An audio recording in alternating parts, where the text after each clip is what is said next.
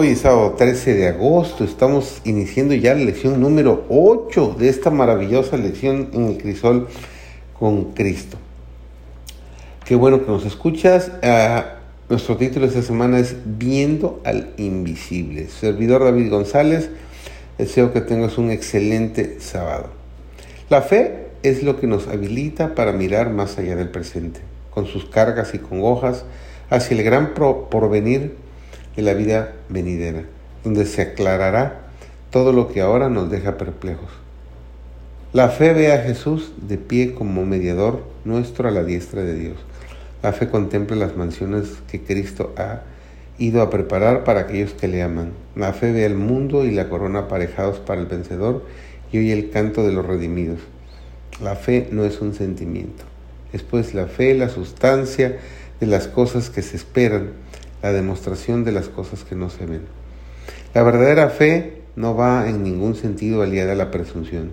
Únicamente aquel que tiene verdadera fe está seguro contra la presunción, porque la presunción es la falsificación de la fe por Satanás. Muchas ven que son suplidas sus necesidades del momento, pero no confían en el Señor para el futuro. Manifiestan incredulidad y se entregan al abatimiento y el desánimo ante posibles necesidades. Algunos se preocupan constantemente por el temor de pasar necesidades y que sus hijos tengan que sufrir. Cuando surgen dificultades o se ven en aprietos, cuando se somete a prueba su amor y su fe en Dios, evita la prueba y se quejan del procedimiento empleado por Dios para purificarlos. Se verifica que su amor no es puro ni perfecto, no es capaz de soportar todas las pruebas. Los hijos, la fe de los hijos de Dios del cielo debería ser fuerte, activa y perseverante. La certeza de lo que se espera. En ese caso se expresarán de este modo. Bendice, alma mía, a Jehová, y bendiga todo mi ser su santo nombre, porque ha obrado generosamente conmigo. Jesús no nos llama a seguirle para después abandonarnos. Si entregamos nuestra vida a su servicio, nunca podremos hallarnos en una posición para la cual Dios no haya hecho provisión. Cualquiera que sea nuestra situación, tenemos una guía para dirigirnos en el camino. Cualesquiera que sean nuestras perplejidades, tenemos un consejero seguro. Cualquiera que sea nuestro pesar, aflicción, duelo o soledad, tenemos un amigo que simpatiza con nosotros.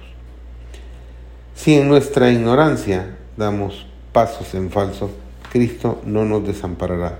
Se oye su voz clara y distinta que nos dice en Salmo 72, 12, yo soy el camino y la verdad y la vida.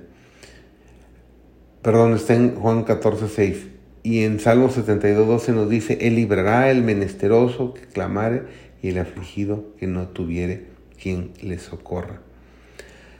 Isaías 26.3 nos dice, tú le guardarás en completa paz, cuyo pensamiento en ti persevera, porque en ti se ha confiado. El brazo del Omnipotente está extendido para guiarnos hacia adelante y siempre hacia adelante. Id adelante, dice el Señor, os enviaré socorro Pedís para gloria de mi nombre y recibiréis. Aquellos que esperan veros fracasar verán el triunfo glorioso de mi palabra. Todo lo que pidieres en oración, creyendo, lo recibiréis. Con esta hermosa promesa de Mateo 21, 22, terminamos nuestro estudio de hoy. Bendecido sábado.